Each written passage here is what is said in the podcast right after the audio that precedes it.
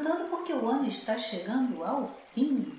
Ok, eu concordo com você. Esse ano já passou, já fez, já fez hora extra, já tinha que ter acabado. Mas que alegria é essa? Ah, alegria de fim de ano, o ano tá terminando, a gente fica com aquela sensação boa, assim, de fechamos uma etapa, agora a gente pode começar outra.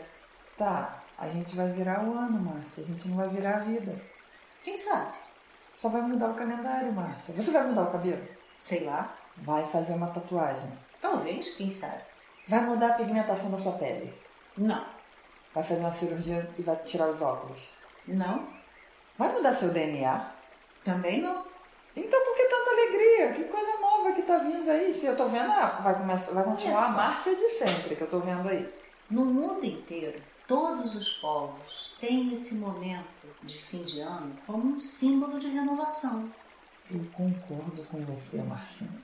Na virada do ano, eu adoro ir pra praia, eu sinto uma vibração no ar, eu gosto da festa, eu adoro ver fogos. Mas essa coisa de ano novo, vida nova, o que, que vai fazer diferente? É só o calendário que vai virar. Mas a gente pode fazer diferente. Como? A gente pode fazer a vida nova diferente em qualquer momento. Ah, eu concordo com você, mas você não precisa do dia 1 de janeiro para você começar novas metas, assim como você não precisa esperar até segunda-feira para começar a sua dieta. Com certeza. Aliás, dieta que começa segunda-feira nunca dá certo. É só a do Garfield. Ah, mas ele não faz dieta, então tá tudo certo. A dieta dele é de comer lasanha. Mas é verdade, assim, é, é- é um símbolo, é muito mais um- uma questão quase que emocional, né? É um Uhum. marco. É tanta gente vibrando no mundo inteiro. Fechamos um ciclo, vamos olhar para ele, vamos agradecer por ele, para a gente se permitir começar outro. Você está falando uma coisa curiosa, Marcinha. Se o ser humano tivesse ideia da força que tem e o quanto ele é mais o outro, se todos na hora da virada, não importa o fuso horário, mas ali na sua virada, fizessem um pensamento positivo, não importa se é para si mesmo, se é para o outro, se é para o planeta, mas com aquelas vibrações boas, o mundo, eu acho que ia, pelo menos aquela vibração ali já ia estimular a limpeza do astral, o ambiente. As nossas células iam ter esse benefício também. Pois é, eu acho que elas agradecem, mesmo que a gente não consiga fazer dessa forma, que seria o ideal, né? É, é a história de que se todos meditássemos juntos, né, a gente alcançaria a paz. Sim. É, mas mesmo que a gente não consiga fazer desse jeito, o fato da gente se propor naquele momento olhar para a vida com um pouco mais de esperança traz para as nossas células um frescor, traz um funcionamento, traz um fluxo de energia muito maior. Sim, eu concordo com você. Eu até estava brincando com você da sua festa, da sua alegria, mas eu também fico alegre. E é uma coisa assim, eu acho que o ano novo, a pessoa que vibra, não é vibrar pela virada do ano, isso é muito bom, mas o fato de estar alegre já faz bem a pessoa. Né? Sorrir é uma, é uma terapia, né? Sim, a alegria é um estado de, de, de ânimo que faz milagres no corpo da gente. Pois é um é. medicamento. Pois é, então fora o comércio, o Natal, o Ano Novo, a alegria que traz isso, vamos tirar os vícios das festas, vamos ver só a parte da alegria. Já é um benefício muito grande para as pessoas. E tem um outro aspecto também, né, junto com essa questão que você está abordando, que é extremamente importante, que é a sensação de fechar ciclos. Isso é muito importante. Porque às vezes a gente fala, ah, é o ano novo, só olha para o ano novo, mas o que a gente está deixando para trás?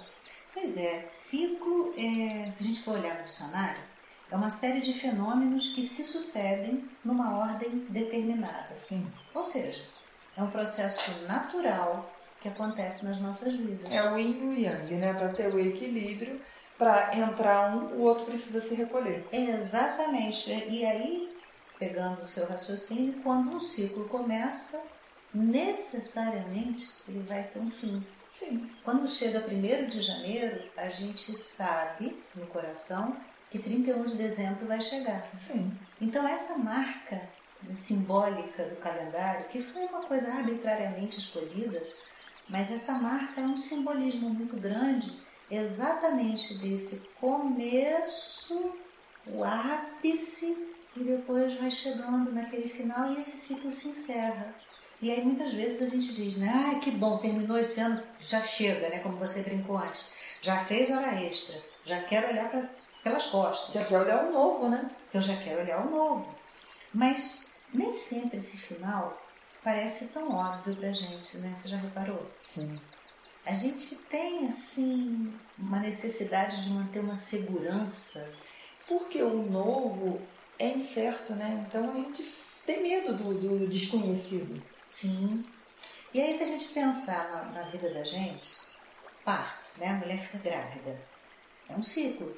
Um ciclo A nossa vida é cheia de né? ciclo, né? Exatamente. É um ciclo que vai começar e, se tudo funcionar bem, vai terminar de uma maneira positiva com o nascimento. O nascimento pode não ser tão prazeroso nem para a criança nem para a mãe. É um momento delicado. Mas marcou o final da gestação e o início de uma vida, uma vida nova na Terra. Exatamente. E aí a gente tem o puerpério para a mulher, todo o ciclo da amamentação, e aí vai, escola, um ciclo. Exatamente. E você sabe uma coisa muito curiosa? Eu trabalhei em escola há muito tempo. Uhum. E uma coisa que a gente observava era assim, alunos que eram às vezes muito tranquilos ou alunos muito bons, eu trabalhei com ensino médio. Quando chegava no terceiro ano do ensino médio, esses alunos mudavam da água para o vinho. Porque ele já estava já se preparando para um novo ciclo. E muitas vezes ele tinha dificuldade de encerrar esse ciclo, porque é aquela coisa assim, Está crescendo e crescer é difícil. Exatamente. Né? Tô saindo da escola e agora? Eu vou para a faculdade se eu quiser, ou se eu der conta, ou se a minha família puder arcar com isso. Mas é um, um movimento. Eu posso querer e não conseguir. Mas eu posso não querer. Eu posso ir para um curso profissionalizante, eu posso A um adolescência é um ciclo muito cheio de si, de porém, né? Porque a pessoa nem sabe que é gente ainda, está saindo da infância, está tomando consciência do seu corpo, das suas emoções, das suas opiniões, vai começar a ver o mundo. Ele já tem que escolher uma profissão, ele não sabe nem o que ele é.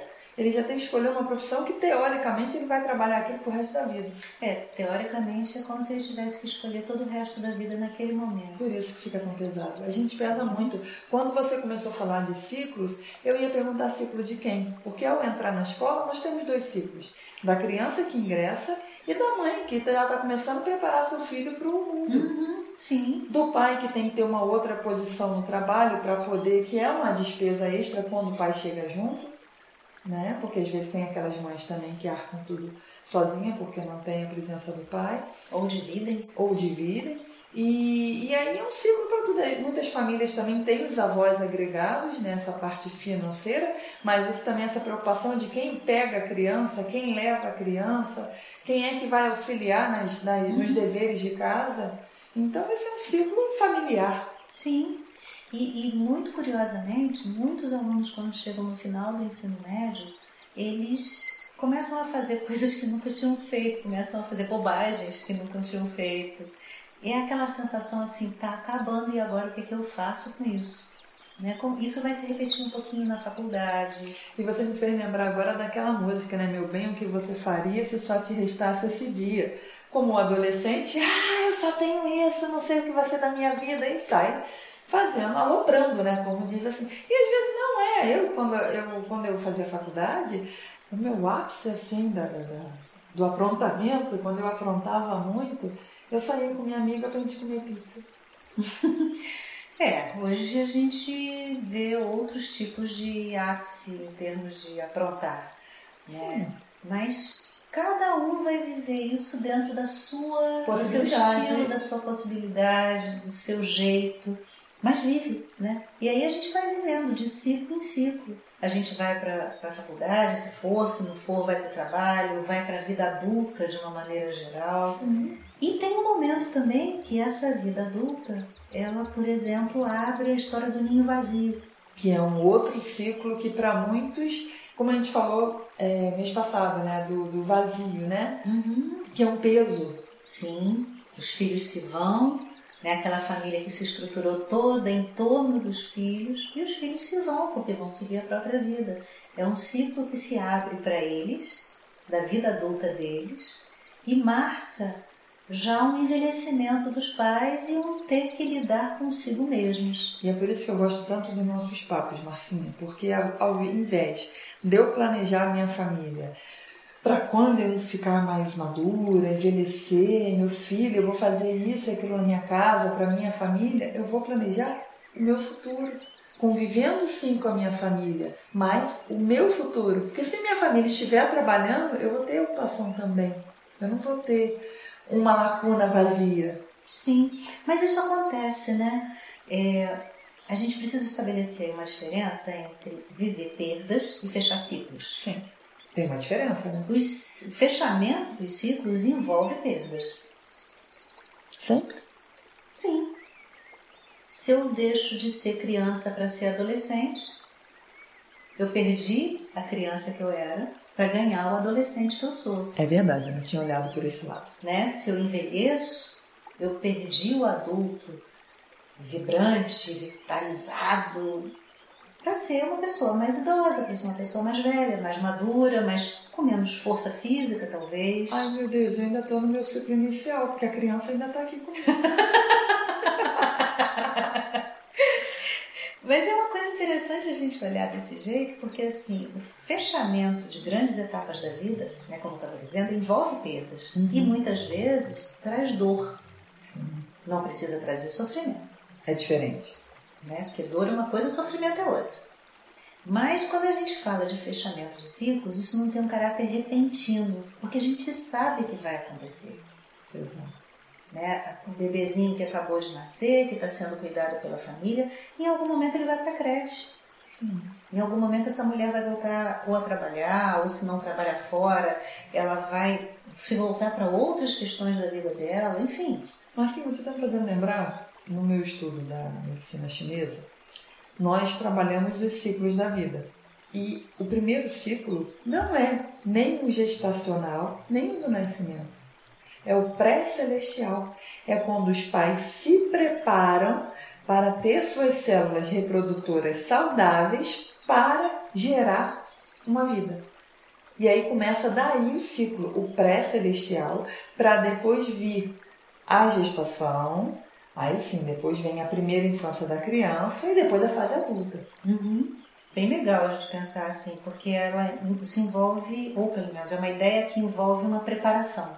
Uma preparação emocional, física, né? Trabalha todo ali o mental também, porque são partes, sabe? Que assim como nós temos no Japão, na Índia, que os idosos eles têm um, lugar de destaque na uhum. família, né? As crianças também têm outro lugar de destaque, os adultos têm, cada um tem sua função. Cada um tem o seu lugar. Exatamente. E aí, usando esse raciocínio e estendendo, é, quando a gente está vivendo um ciclo, seja ele qual for, a gente precisa viver todas as etapas dele. E aí eu lembrei de Bert Helling, que você sempre diz que se você agrega todos os ciclos, se você recebe todas as personalidades do seu entorno, da sua essência, da sua vida, você não está excluindo nada. E você cresce. E você consegue, sim, consegue lidar com as coisas de uma maneira mais serena, né? Estava fazendo a diferenciação de fechar ciclos e viver perdas, né? Uma perda, por exemplo, é alguma coisa mais repentina, geralmente. Uhum. Né? Você pode, por exemplo, a pessoa está fazendo uma diferenciação, né? Você tá no, a pessoa está no hospital, uma pessoa querida está no hospital, passando por um processo de doença, está mal, está grave. Você já vai se preparando é um, é um ciclo que está se fechando. Mas você, a pessoa simplesmente sai, sofre um acidente e se vai. É, é uma coisa repentina. É então, um rompimento brusco, mas também houve ali o término de outro ciclo. Sim, mas a gente é um ciclo para o qual a gente não estava olhando como ciclo. Sim, exato. Né? A gente não olha para a vida assim. A vida de todo mundo é um ciclo, a minha também. Então se acaba, termina, a gente vai vivendo. E nesse sentido, a perda de um trabalho a perda de uma, um ente querido, a perda de uma casa, a perda de um status o social. O resfriado que a gente tem, ele é um ciclo. Você começa com aquele, aquela sonolência, aquele corpo pesado, depois você arreia mesmo, fica de cama e vai começando, depois o seu nariz já seca, o seu corpo vai começar a criar força. Então você vê como é que até um mal-estar ou uma doença, ela tem um ciclo. Por que, que a gente quer ser melhor e pular algumas etapas? Porque a gente precisa viver uma coisa que a gente tem muita dificuldade de viver, chamada luto. É. Tanto as perdas quanto o fechamento de ciclos envolvem um luto. Por que, que tem gente que no final do ano, por exemplo, fogos estourando, aquela coisa bonita, tem gente que chora? Chora. De tristeza ou de emoção? Que choro você quer se referir? Tem gente que chora de emoção pela beleza, chora de emoção porque está vivo e vai continuar um novo ano. E tem gente que chora de uma tristeza que não sabe nem traduzir qual é, que é exatamente o luto daquilo que se foi. Né? Marcas do que se foi e sonhos que vamos ter. Exatamente. A gente carrega as duas coisas. E todo dia nasce um novo dia. Então, assim, todo fechamento de ciclo envolve isso. Aquilo que foi e aquilo que será. A gente tem que lidar ao mesmo tempo com o passado e uhum. com o uhum. futuro, hoje. Exatamente.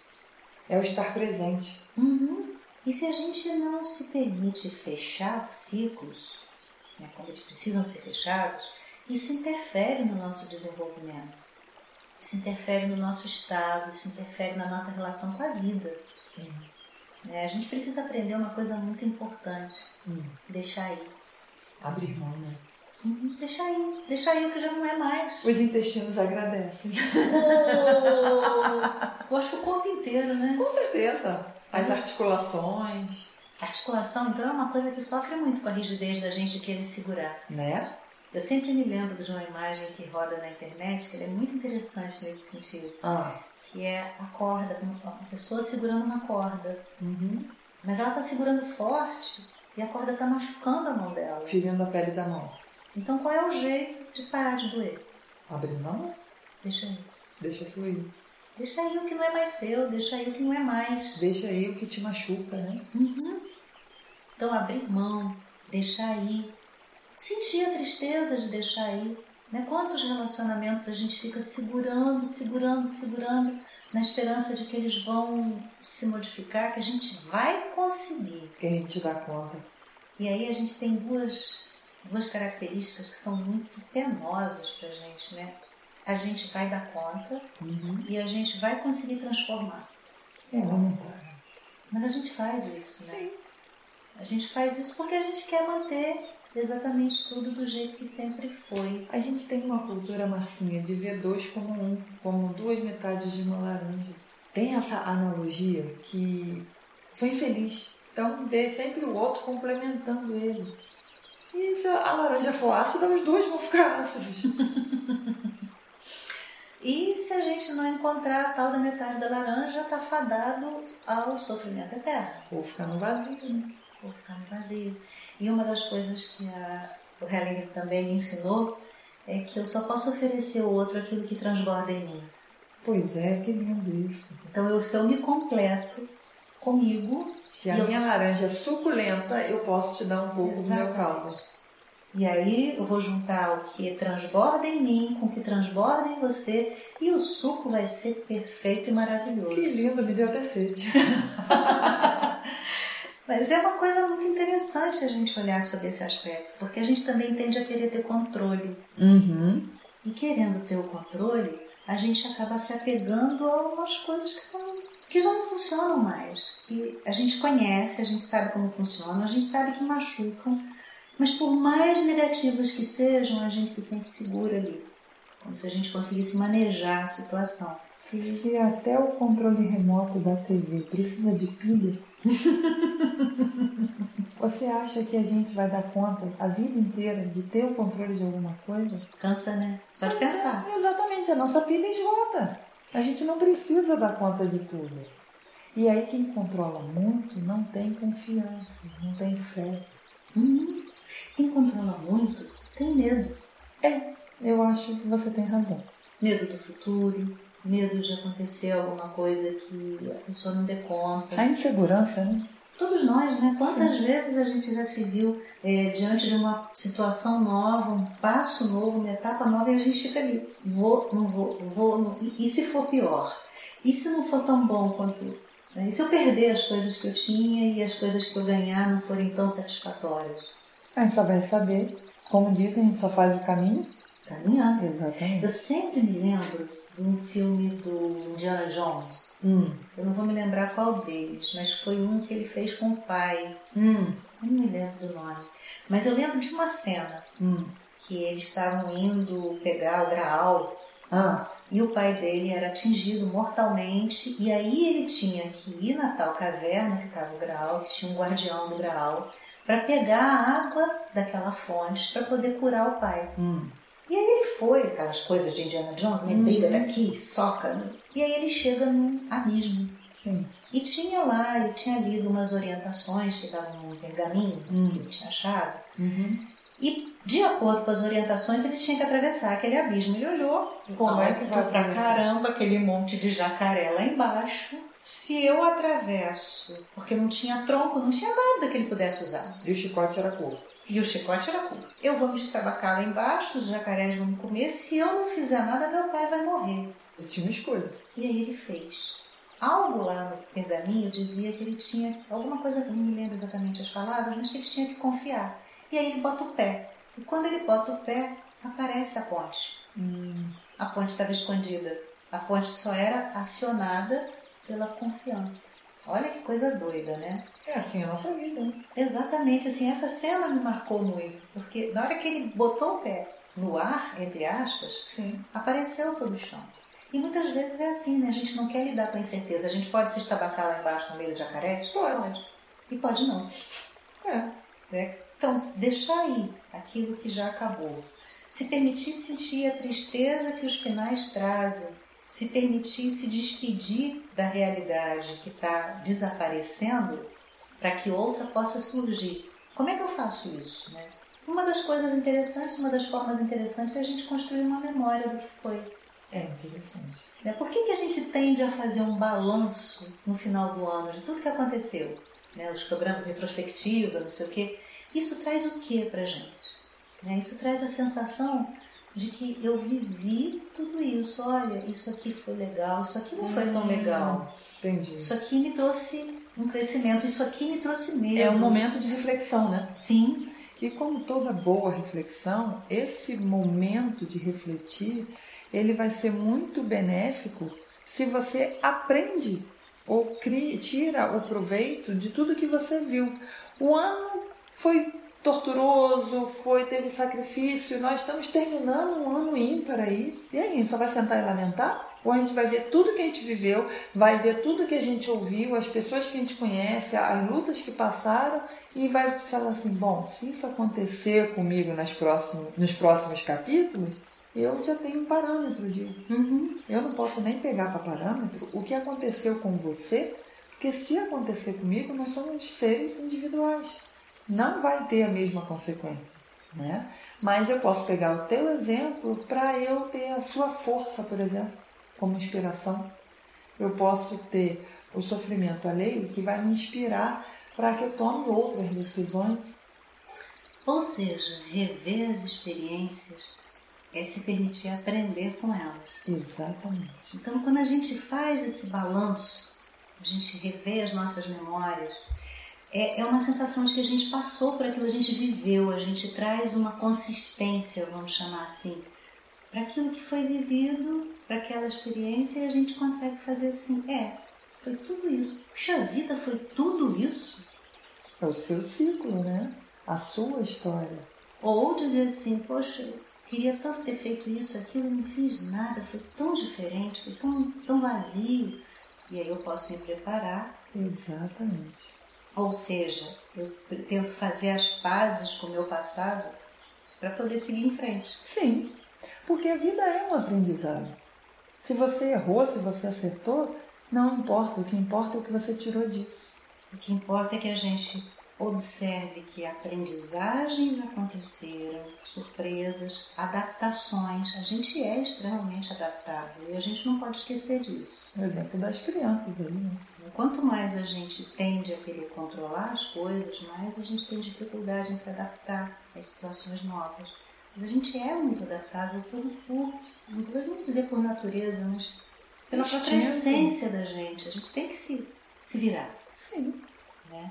Então, voltando lá, fechar ciclo é vital para a nossa saúde mental. Não tem jeito. Então, vamos cantar lá a deusa no velho para poder fechar o ciclo do ano velho, porque isso faz parte da nossa saúde mental. E como começar um novo ciclo, Márcia? Como abrir outra janela, né? O que, é que você me diz disso? Se eu pergunto, por exemplo, assim, o que, que deu certo nesse ano? O que, que não deu? O é que, um bom balanço. O que, que eu consegui realizar? O que, que eu podia ter feito melhor? Isso. Como é que eu posso fazer melhor no próximo ano? O que, que eu fiz para tornar o mundo que eu habito um pouco melhor? Isso faz toda a diferença. Então, talvez se a gente se perguntar essas coisas que parecem tão banais, hum. né, mas que não são, a gente possa dar uma organização interna. Sim. Aquilo que a gente viveu e abrir uma janela para aquilo que a gente pode viver. Porque é muito comum, né, a gente fazer a lista de desejos para o novo ano. Aí bota lá, quero emagrecer, né? Que nem você estava me falando do que você estava lendo, né? Estava olhando os sites aí de, de planos para o ano novo, né? E aí eu peguei várias ideias interessantes, eu achei muito legal. E largar vícios, pegar vícios novos e salutares, é, fazer novas conquistas, mas é só coisa boa, é só olhar e é só acrescentar. Mas para entrar o novo, a gente tem que deixar esvaziar um pouquinho o velho. Uhum. Se a sua caixinha, seja da sua casa, seja da sua cabeça, seja do seu corpo, está repleta, você vai encher com o quê? Então, se esse ciclo não for bem fechado, você não esvaziar, porque você também tem que fazer uma limpeza. Aquela faxina que a nossa mãe dá, ou a gente mesmo faz na nossa casa, limpando lá para começar o ano com a casa limpa, tem que limpar também, fazer espaço, deixar vazio para poder ter novas notícias, novas chegadas. É um simbolismo legal, né? A gente aprendeu isso muitas vezes. Quantas vezes a nossa família a gente via isso acontecendo? Faxina de fim de ano. Então vamos fazer armário, vamos doar o que não serve mais. Isso é um simbolismo muito forte. Exatamente, doar o que não serve mais. Olha que Mensagem forte. Né? Não serve mais para mim, mas pode servir para outra pessoa. Ah, eu engordei muito, eu emagreci muito, é, eu mudei de estilo, eu mudei de, de, de, série na escola, não vou usar mais esses livros, saí da faculdade, enfim. E você se aposentou. Me aposentei, não o quero que mais olhar para aquilo. O que eu aprendi, eu já falaria diferente, Márcia. O que eu aprendi não me serve mais porque eu não vou trabalhar mais com isso. Será? Será que você não pode pegar todo esse seu conhecimento que você adquiriu na sua profissão, seja ela qual for, e ajudar? Tem jovens aprendizes aí, tem crianças. Às vezes é muito fácil gente julgar, as crianças estão à toa na rua. Muitas não querem aprender mesmo, mas outras às vezes até quer. Mas tem a gente, chama a gente para capinar, a gente vai preferir ficar vendo televisão. Então, com uma boa oportunidade, a gente pode fazer é, bom uso desse conhecimento que a gente tem e não descartar. A gente vai dar para o outro o que não cabe mais para a gente. A gente não vai mais trabalhar com aquilo. É, você me fez lembrar um professor que foi para uma pracinha no subúrbio do Rio.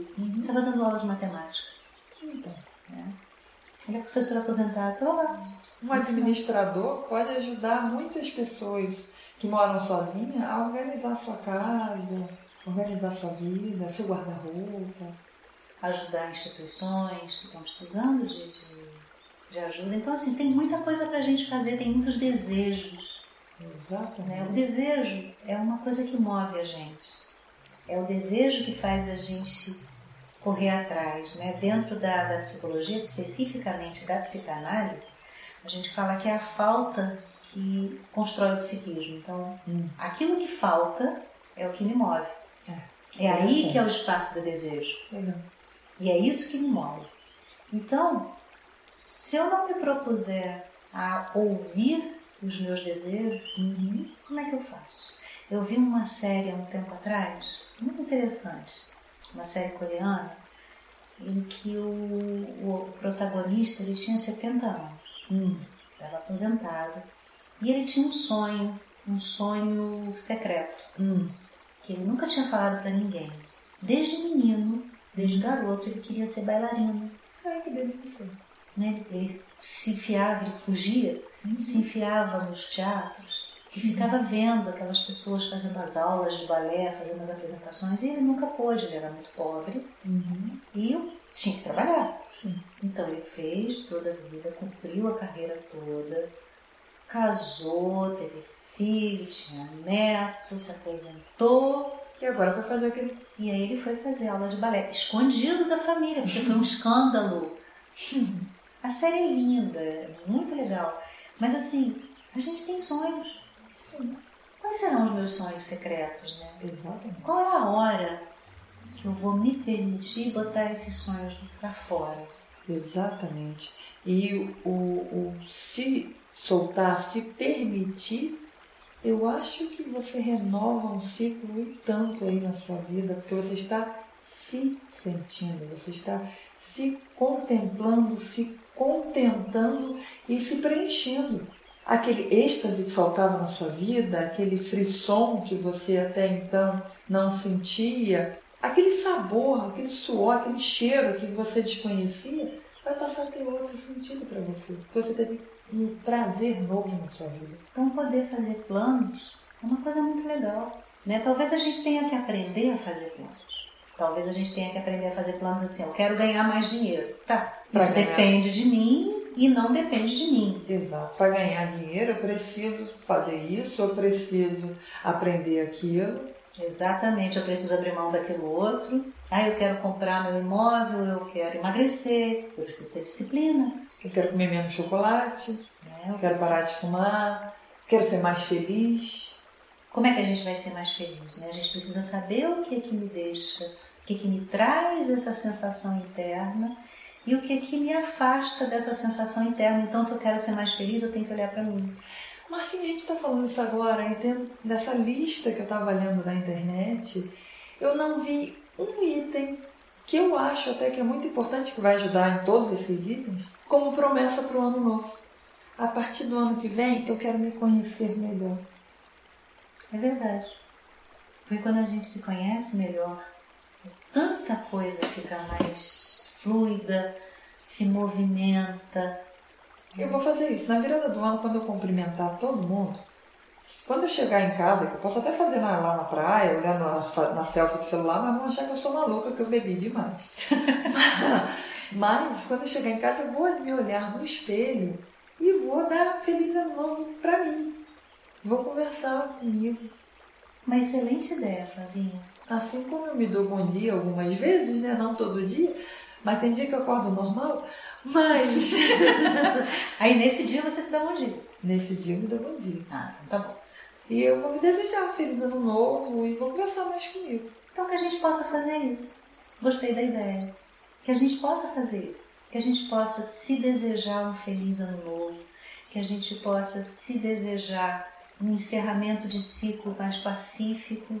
Respeitar o que passou e não foi agradável, acolher todas as dores e alegrias e aprender, crescer com elas. Para poder abrir a janela para o novo, né? Sim. E com uma janela ampla, arejada, sem aquela tela embaçada para poder entrar o novo, entrar a brisa suave, se permitir, se sentir, Entrar o sol.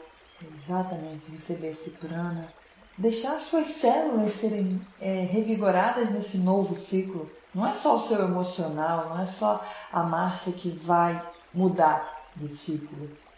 O seu corpo, seus pensamentos, cada célula sua, cada órgão seu. Então, assim, mesmo uma coisa que é uma marcação simbólica de tempo, que é arbitrária, né? começa no dia 1 de janeiro, termina no dia 31 de dezembro, que seja uma oportunidade para a gente se olhar, se acolher, estar junto, estar junto da gente, estar junto de quem a gente ama, Muito importante.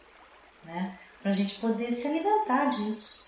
E que a gente possa estar juntos ano que vem aqui nesse, Nesse canal, canal, conversando sobre muitos outros temas. novos ciclos. novos ciclos, novos temas e que vocês possam participar mais com a gente. Exatamente. Vai ser um prazer pra gente poder sentir vocês com a gente, compartilhar novos ciclos com vocês. E que vocês possam trazer pra gente as sugestões, as enquetes, as ideias. Ah, gente, tem enquete, viu?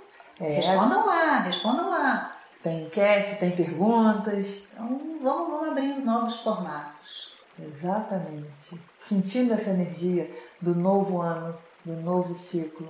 Da vida. Feliz ano novo. Feliz ciclo novo. um grande beijo. Até a próxima. Até o próximo ciclo.